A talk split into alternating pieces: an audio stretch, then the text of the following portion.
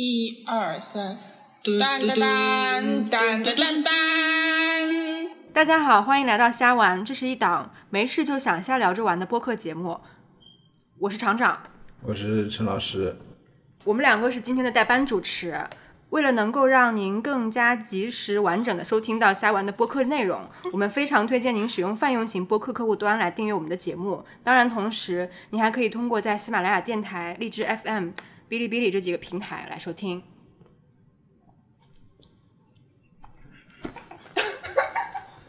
哦，这前面这排过了是吗？对，嗯，好。呃，下面有请今天的两位嘉宾做自我介绍。大家好，我是默默。我是大头，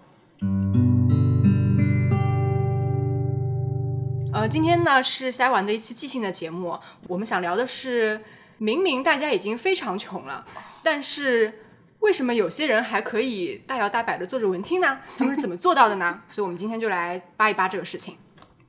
能不能先定义一下文青？呃，OK，定一下文青啊。嗯，等一下，我换个问题，嗯，我有什么样的行为让你觉得哦，对，那我要再备注一段。嗯嗯嗯。那呃，这个发起这个话题的起因呢，是我跟呃大头本身是很好的朋友，嗯然后以我观察他的生活，暗中我观察？觉得他非常的穷，我觉得他是很穷的。对但是呢，他经常呃去看戏啊、看展览啊，或者去到呃外地啊，或者甚至是国外呃去参加一些就是呃娱乐生活。我觉我觉得以他的这种呃就是经济的能力来支撑他这么丰富的文艺生活是不太可能的事情。所以呢，我就想可以聊聊看他是怎么做到的。我觉得当中肯定有一些技巧可以分享给大家。其实他们家有个矿，这个这个这个 就是我技家在巧，山西，嗯就是你没发现的情况下，他偷偷的很有钱。所以我们这里说的文青呢，只是一个我觉得只是一个抽象的代名词。嗯对我们想我们指的是那些就是呃就是可以嗯经常享受文艺生活的人，比如说我去看一个我喜欢的影展啊，或者我去。看，我经常去看展览啊，或者我经常去听舞台剧啊、戏剧啊。我们指的是呃，享受文艺生活。我我觉得这是个伪问题，因为我不知道别人怎么花钱。嗯，对我来说，这只是一个嗯消费观念上的差别。就我愿意在我喜欢的事情上面多花一点钱，然后有些事情我不那么在意的，也许别人花很正常的钱，我就花很小份，看上去很抠，这就是一个平衡的问对，题。我也思考过这个问题，我认为是我的看法和大头是一致的。但通过我的观察，我觉得你在其他的其他的领没域，省，其他领域你也没克制啊。 比如对啊，比如说，比如说，吃饭，比如吃饭啊，比如说买东西啊，好像你也没克制啊。你可能是对大头有什么误解？ 就我觉得，比如说像我和大头，我我觉得我们俩是比较像的，就是比如说你在穿衣服上面，你会不是很讲究。对 Uniqlo 是我对，是我们两个共同的平价衣对服对，那就是最近的也是我的 呀。而且也不会就是频率也不会很高。嗯，那 OK，你们有你们有积蓄吗？ 对的，我觉得这是个问题，嗯几乎没有，就非常少。哦，OK，所以你们你们有尝试，比如说每个月有有发了工资或者怎么样之后有，有一部分钱是留下来是攒起来的，还是说基本上都是投入，基本上都是月光？我不月光，嗯，但我也不会约刻意，约光， 我不会刻意存说，哦，我拿到工资先把这个百分之十先存起来，一定不用。嗯，我只是放放在那边，如果这个月没用掉，那就它就留下来了。但基本上，那那比如说，比如说，呃，你有一一一些比较远途的计划，比如说我下个月要去香港了，嗯，或者说我年底要去纽约了，嗯，都是要比平常要多很多的钱，对吧？就是对的要翻个几倍。对的，那这些钱是你平常会有积累吗？这个应该钱不就会是打个响指就有了吧？ 这个钱就是前几个月没有花掉的月工资的 余额。而且还有一凑点一凑就是，他因为不在意，就是比如说出行什么的，包括我像我也一样，就不在意出行质量。就比如说我去香港是为了看戏的，那么我住的可以差一点，飞机可以飞红眼，就是一切可以省钱的地方。嗯，就是我的目的不是为了去玩，我不用特别多的体力，就是我一定要，比如说我一定要下嗯午、中午早上睡饱了，中午到，然后下午吃吃喝喝玩一玩什么的，我没有这个需求，我就是晚上去看戏的，我就是去看这个展览的，我完全可以一点到。我跟大头有在香港机场大概一点钟到，过然夜后过夜，然后我们早上七点钟坐车。当然进预市区预计是七点钟坐车，但是因为我在机场的凳子上睡了太久，十点钟才出发了，就这样，是就是这样就可以省下一夜的住宿的钱了。所以前面总结就是说，你们并没有什么非常呃节约的一些妙招，只是说在、嗯呃资金的分配上跟大家不太相同。比如但是这样也是节约啊，就是你看一般人可能不会，像我有一些朋友或者有一些同事，他们会觉得，既然像我爸也是，既然要出去玩，我就是享受的。然后这这种红眼飞 航班我是肯定不会飞的，或者这种很差的旅馆什么的，我是肯定不会住的，我肯定要住好一点。但对于我们来说就无所谓嘛，嗯，对吧？这也是在这方面是很抠的啦。对，我觉得这是一个主要的原因。嗯还有一些原因就是，呃，如果你是长期关注，比如说你是爱看电影，就长期关注电影方面的资讯，或者是演出方面的资讯，你会比不长期关注的人更容易获取一些优惠的资讯。就你知道，比如说这里卖的票是八十块，就电影票，而那边你通过某某某活动可以四十块来买，嗯，那这样的资讯会比别人多，我觉得这是个一个辅助的一个原因。嗯嗯嗯，因为我身边会碰到好多，哎，就是你这个戏戏的这个讯息是哪里看到的？那我就很很自然就关注它的官网啊，你关注它一些官方的微信啊渠道啊，不然就就能看到啦，没有什么为什么。对，我有时候会问闷掉，嗯嗯就我我是觉得我自己还挺有感触的，因为就遥想当年我还在市区上班的时候，嗯嗯就剧场啊什么都有很多，然后要去都很方便，电影院都很方便，嗯，所以在我非常痴迷去看电影啊、去听戏的时候，我是非常非常穷的，嗯对的，嗯而且而且现在的就是展览的门票还有戏曲的门票是越来越贵，对的，我觉得作为一个普通的上班族，我有点没办法承受，我我很明显就是，如果这一个月我基本上是到月底是没有什么积蓄的那种人嘛。我一般到，比如说有一个月你不看戏的时候，不看戏的时候简直我觉得这个是富婆，我我因是为世界因最为富有的人，对，因嗯为因为我比如说买衣服或者什么，就其他各方面花钱都不是很多，其实最大的投入还是在戏就是看戏看演出上。当有一一一个月就是没有什么值得你看的演出的时候，你会发现就是按照你的生活方式，你可以节约好多好多好多钱，对的，就这样。那我跟陈老师平常是属于就是肥宅，嗯，我们基本上，嗯，不不是那种经常要出门玩啊，或嗯者旅行啊，或者去干嘛干嘛的人，所以特地跑到外地去看一出戏这样的事情不太常发生在我们身上。但是好像陈老师自他自己也有一套，嗯，在家宅着也可 以，花很多钱的方式不在家宅着也可以享受文艺生活的方式。啊是啊，所以，那陈老师，你觉得你有什么好的方法吗？就大家分享一下，啊我们传授一下吧。嗯传 授一下吧。我觉得听刚才两个嘉宾的，他们说起来好像，我感觉好像已经把这个事情变成一种习惯。我比较好奇是是不是大家从读书的时候就开始养成这种习惯？比如说读大学的时候，其实你连工资都没有，最多是父母给一些零花钱。那在那个时候，你比现在应该是更拮据一点。那在那种情况下，你是怎么开始接触这些文艺的东西？那像我自身读书的时候，可能当时因为是学设计的嘛，所以对这些东西都非常好奇。但是因为设计这个行业，导致也没什么太多的空余时间，所以长期就保持着对这些东西比较好奇，但是没有办法去接触它这种状态。嗯，所以可能刚才这个问题，可能我觉得对任何事情都保持好奇，这是一个嗯，让你一直能够至少假装文艺的一个渠道吧。哎，本来我接到这个话题的时候，说首先就我我一直没有想过给自己可以打文青这个 tag，因为我觉得，嗯，就是文化艺术方面的我自己的这个知识都是非常零碎不成系统的，然后我往往会非常羡慕像你们这样，比如说学艺术出身啊，学设计出身，就系统性学过的，你就自带这种知识背景。对，所以我觉得我我我也不承认我是文青，嗯或者陈老师他也不觉得他是文青，所以我们就是嗯没有办法对文青做一个定义。但是怎么来形容我们这群人呢？大家暂且用这个 词吧，对吧？行啊行啊大家暂且用这个词，对对因为对好像也没有别的其他的词可以可以使用，合适的词就没 但有。是已经步入文艺中年了，对，文就中是 对中老年人，啊 中文老中年人了。对，那比如说像刚才陈老师问，就我我回想，我应该是大学或者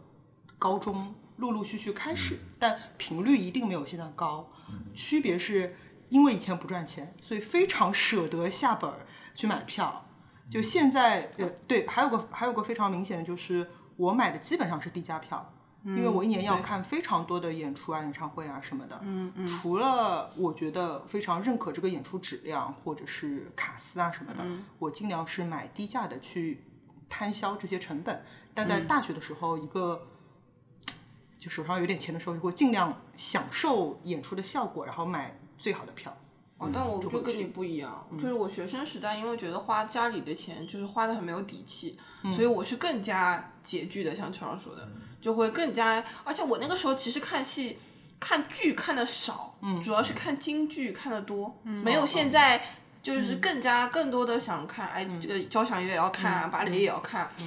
那个时候看戏，然后因为有学生票，嗯又推广大家看，所以那个时候我记得非常非常便宜，对嗯吧？大头，我们刚认识的时候，那个时候天蟾的一张戏票只要十五块钱，就是它最低价是三十、学生票打对折就是十五，嗯十五块钱你就可以进去吹一下午空调，而而且且一杯奶茶都不止十一般对啊，啊，一杯咖啡、一杯奶茶都不止十五块，十五块你可以在里面吹一下午空调，然后你可以看戏，而且它是可以做到比较前面去的，如果人少的话，嗯，所以是非常合算的。当时根本没有想到看戏会成为现在这么大一笔嗯开销，嗯，现在的有的一些，因为我我们平常还是看展览或者电影比较多嘛，嗯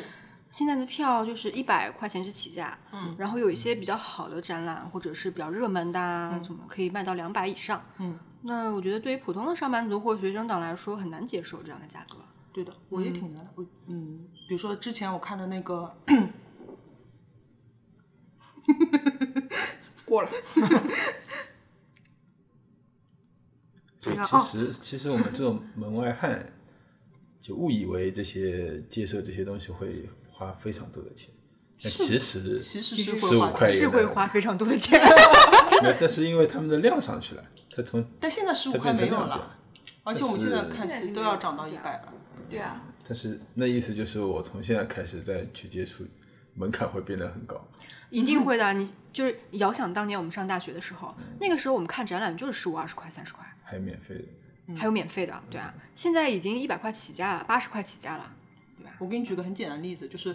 我之前都是只统计我一年看多少场演出，只统计演出数量。然后从去年开始，我也统计自己在这方面花了多少钱，除了门票之外，包括比如说我因为去看戏发生的呃车费和酒店，大概这样的费钱用对，然后去年呢，统计下来就数字让我吃了一惊。我就哇，原来我一年的工资有这么多都花在这上面。我想今年，嗯，你看就戏呢不看也不会死，就少看一点，自己宅在家里多看点书，多自己在内部发展一下。但是控制不住的，就是一个是因为，当然我觉得我有点贪心，喜欢好看的看；一个是因为我觉得价格方面都涨了。就今年到现，就今年还没过完，我就很早超过去年的那个消费额度了，但是你的工资没有涨吧？一点点。不要对啊问这么诛心的 问题。我是直接逐薪的。 对啊，就是你你的那个可支配的钱涨得跟不上你。但其实物价的，速度但是 我其实今年在慢慢降低看戏的这个频率，看剧的频率了。我嗯觉得是要有选择的，哦就是我和大头都啊有一个过有一个过程，就是什么戏都想看。嗯，那个时候是，嗯，那时候非常会吃力一点。那你们有没有一些，比如说一些好的方法？比如说，我作为一个刚刚刚刚感兴趣，比如，但是我不太能够分辨什么值得看，什么不值得看。嗯呃有没有什么便捷的方法可以告诉大家，就是不要太一下子就被骗，或者看一些很不值得看的东西？嗯，我觉得一个是比较保险的是，你可以先看这个剧在哪个剧场演出。对，我也想说是这个，嗯这个是我分辨的，就是一开始粗粗略筛选的一个方法。嗯，对，然后对有一些，比如说小剧场或者是以往，你可以这个剧场通常，比如说 ET 剧场，它有它一贯演的那个戏的样子，然后比如说上海大剧院，它有它另外演戏的样子，然后这些是可以对不同对不同的品质程度是有保证的，这是你首先要选的。其次呢，你可以就是稍微了解一些跟戏曲有关的，嗯，公众平台，它不是依附于某一个演出机构的，而是说我我怎么样可以帮你推荐一些好戏啊什么，这些也可以值得参考。然后剩下的就是卡斯，我觉得现在嗯，有些人是缺乏搜索和验证能力的。譬如说，我今天告诉你有一个国外某某团、某某剧团、某某剧院、某某卡司，那可以适当的百度或者 Google 一下，看一下他们的资历和水平和风评，那这些都可以避免踩雷。最最重要的是，呃，我觉得朋友推荐还是比较靠谱的，因为朋友跟你的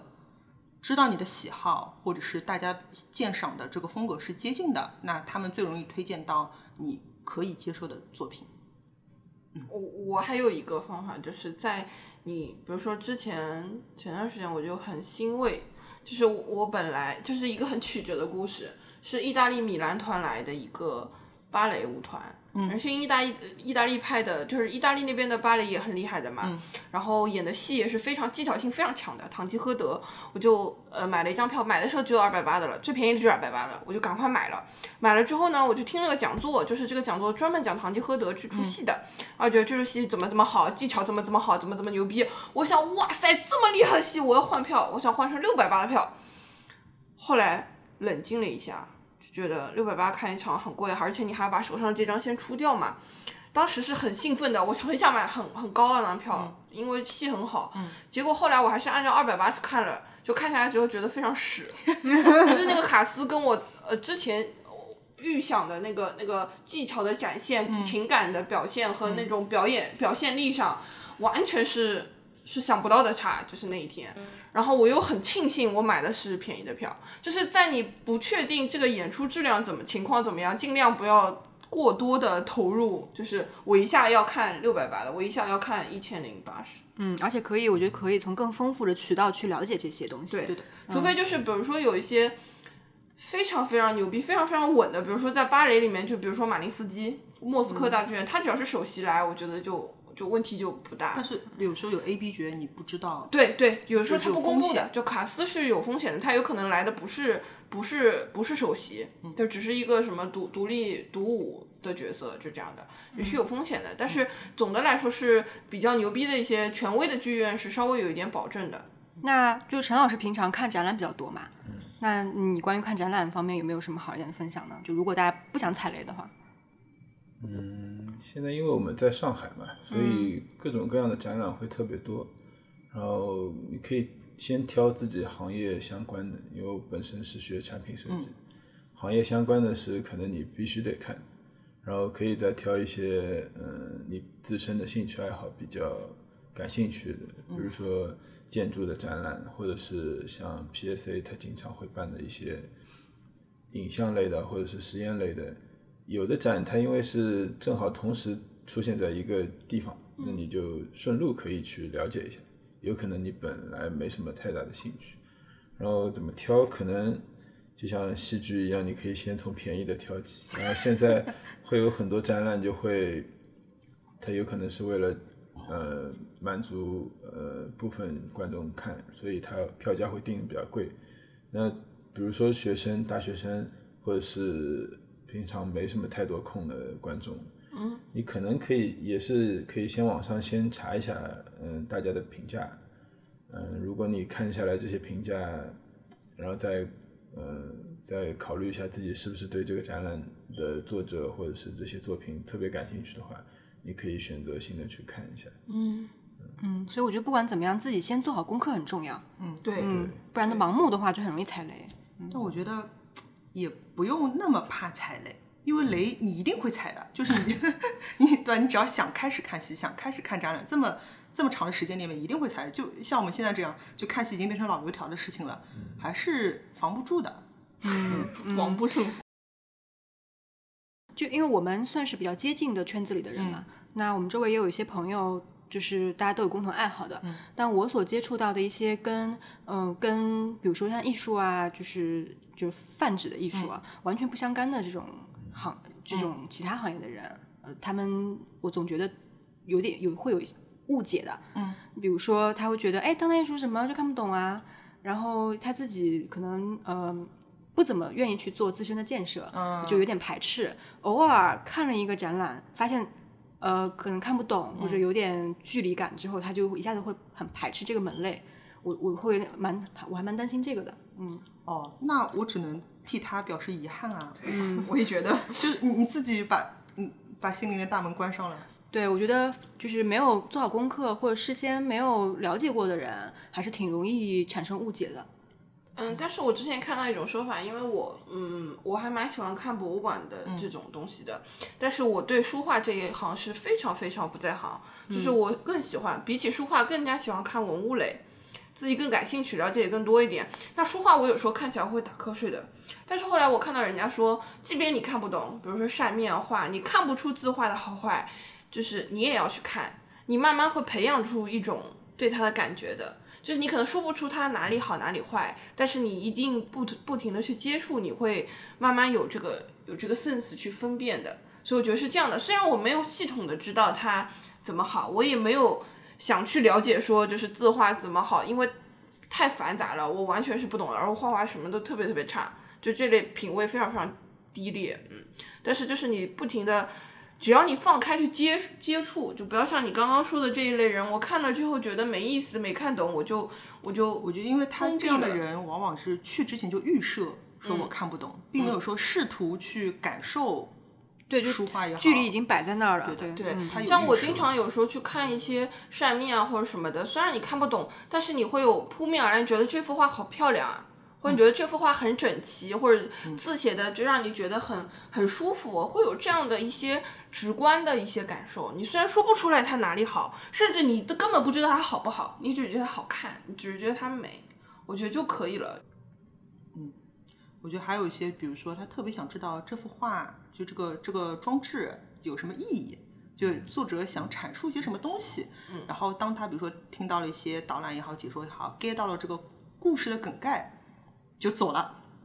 就是他也不会再去好好的融合一下这个理解理解一下这个作品啊或者怎么样，他只要 get 到这个故事背后有一套说辞，就像我们去旅游景点，嗯啊，说某某朝代有一个什么样的故事，现在有很多展览会有打卡的概念，就是说我看了这个作品，我在这儿打过卡了，然后就结束了。拍就过是照的，对我的就拍过照了就结束了还挺，而且多的有一呀些展览现在专门就是应对这样类型的需求嗯的，比如说一些网红的展览啊什么的，它就视觉做的非常炫酷。我只要来这里自拍过了，我就去这个展览我就看过了。确实，如果你要是确实有这方面的需求，你对这方面的展览视视觉是感兴趣的，那你愿意去看，我觉得也 OK 的。嗯，就是看，呃，就自身做好功课，看这个里面有没有你想要的东西。如果有的话，你就去看，应该是不会踩雷的。对，但是我觉得有时候挺有意思的，就是我跟大头有一点很不一样的一点，就我们经常一起去看戏，包括各种各样的嗯演出。但大头就明显是那种非常要做功课的人，他之前会查好卡斯，甚至看过片段。但是我就是非常相信在现场第一感觉的人，我是尽量不会去搜这个相关戏的视啊，频我是的。看情况的，哦，我是非常不会做的。比如说，我知道我要去看这个戏，如果我之前没有看过，我不会为了专门去这出戏专门先去搜一些已有的资料看的。我一定是先到剧场里去看过最直观的感受之后再。就是我我我，当然我去事先做功课的程度不一样，嗯，那我做到什么程度可以让我判断说好这个戏我要看或者不要看，就取决于这个啊，嗯，比如说我光看光看名字觉得不够，光看剧团卡司觉得不够，那可能再了解了解一下哦以往的演出信息，嗯嗯嗯，我觉得还有现在很多平台他们会呃先预售这种早鸟票，嗯，其实早鸟票就展览来讲，我觉得力度还挺大的。比如说经常会有这种半价票啊，或者三分之一啊这种，就是但是呢，就是要提前关注，然后也要对自己感兴趣的类型的展览要呃提前做一些了解，或者说时刻保持关注，你才会发现，嗯，演出要是有早鸟票就好了，有呀，就是没有就很大，力很低呀力度不大力度很低呀、我觉得这种环境、教育环境也挺重要。就在国外，你很明显，比如说在蓬皮杜啊、卢浮宫啊，你会看到非常幼儿的他们学生、小学生或者是幼儿园的，他们老师就已经带着他们去接受这种东西的熏陶。而且，嗯，我当时去法国交流，然后有就那个时候还比较年轻，所以他他是二十二十六还是二十七岁之前，就是青年，你只要带着学生证看任何展览都是不要钱。所以从这方面来讲，就是对，其实他就会很早、比较早的就让你灌输这些东西，然后还是培养年轻人的好奇心，让你看到这些当代艺术，有可能第一眼你是肯定是不懂的嘛，嗯，为什么，呃，画成这样也能卖得很贵，或者是它能在展览里面去展，然后你有了这个好奇心，就是一个很重要的一个点，就是他推们这动种力艺术家展博物馆，就是就是让你发起疑问，或者是让你自己回去做功课，让你去搜索资料，然后等你等你看了一些书或者了解了那些历史背景之后啊，你会逐渐的了解这部分的内容。这部学习的过程就很重要。我印象很深的是，上次就是上博六十周年的时候，他有个讲座，那下面有个 Q&A，观众向他们上博的教育部的一个主任提问，因为上博做了那个六十周年的纪念展之后，顺便就出了书嘛，学术论文啊啥啥啥。他就想说，我是应该先就是学习一下这个论文上面就是解释一些书画，我先做好功课再去看画，还是说我看画之后再看这个学术论文的书？就观众是这样来提问的。那当时这个主任就解释说，真的都无所谓，对因为不管你看书还是看这个展览，都不是你的起点或者终点，就它可能当中是很小的一个 trigger，就是刺激你，就是对再好好再多了解一些，多学习，多感受一些，就是这样。就像我之前看感兴趣有一段时间对那个明清明清家具很感兴趣，哎，你就看就是说什么是什么交椅、伸头椅、什么四头椅，它名字取的不一样，你会发现就是牌牌子上会不一样，名牌上，那么这有什么区别啊？我看起来都一样嘛。你就会找一些资料，他会跟你讲有这样这样的特征是这样的椅子，那样那样的特征是那样的椅子，就。有一个东西一旦激发你的好奇心，像乔老师说的，就像作为一种内在的驱动力了，你就会更多的想去了解它。至于激发你好奇心的这个点，是实际上展览的内容还是书上的内容，其实都不是那么重要。嗯对，只是一种途径罢了。像我们现在面对大学生，老师面对大学生也是这个问题，有很多九零后、零零后现在甚至是，就是他们会好像对很多事情都没什么兴趣，而你告诉就他，你告诉他现在这个事情是这个样子的，有这个展览，这个作品是这个样子的，他就很就默认啊啊，好吧，你这样说我就这样接受，有的可能对他也不敏感，所以可能看得多，就是你有积累了之后，才会逐渐就认识到自己很无知，然后认识到无知，然后你才会去探索呃为什么会这个样子。就是还就像挺圆一样，圆越大，接触到的对外面能感圆受外到的的东东西西就就越越大多，嗯就会意识到外面的世界。不但他可他可能一直都无感，对，也有可能。 这就是啊，就是像之前有人说，像喜欢京剧，要么就是没关注，嗯，什么那个话怎么讲的？反正要么就是喜欢，要么就是在喜欢的路上。但我觉得不是的，就有的人就是感觉就是喜欢哦，不起来。王佩瑜说的嘛，哦说世界上只有两种人，一种是喜欢京剧的人，一种是还不知道自自己己喜喜欢欢京剧京的的人，人我，觉得很扯嘛。可以就不是喜欢，完全可以不喜欢。对，完全可以不喜欢，没有一样东西是要人人都喜欢的。嗯觉得很正常。但我觉得，我觉得一个很正常，就是我们也可以接受，大家对某某一某一类的艺嗯术门类是无感的，这个是很正常的。但是你自己要对什么东西感兴趣，对什么东西抱有好奇心，嗯，要对自己有个了解，对的对，嗯，才能在生活里面发现乐趣。嗯就你不嗯能所有东西都无感，这样对就生活太累了。对，是是是，嗯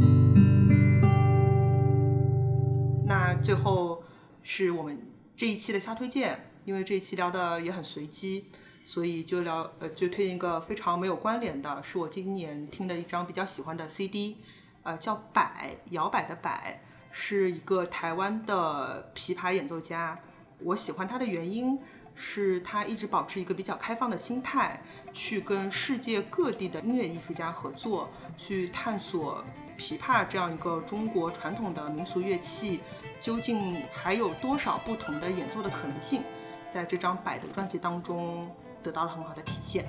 我们这一期节目的末尾也会尝试放其中一点的片段，呃，那我们节目就在这个音乐声中结束吧。哦，所以善良面对，嗯我以为你要推荐他老师的《京湖》，怎么理解呢？这不不不，全部都念吗？摘完的成长，感谢每一位听众的支持，非常希望能够收到您的交流反馈。如果您喜欢我们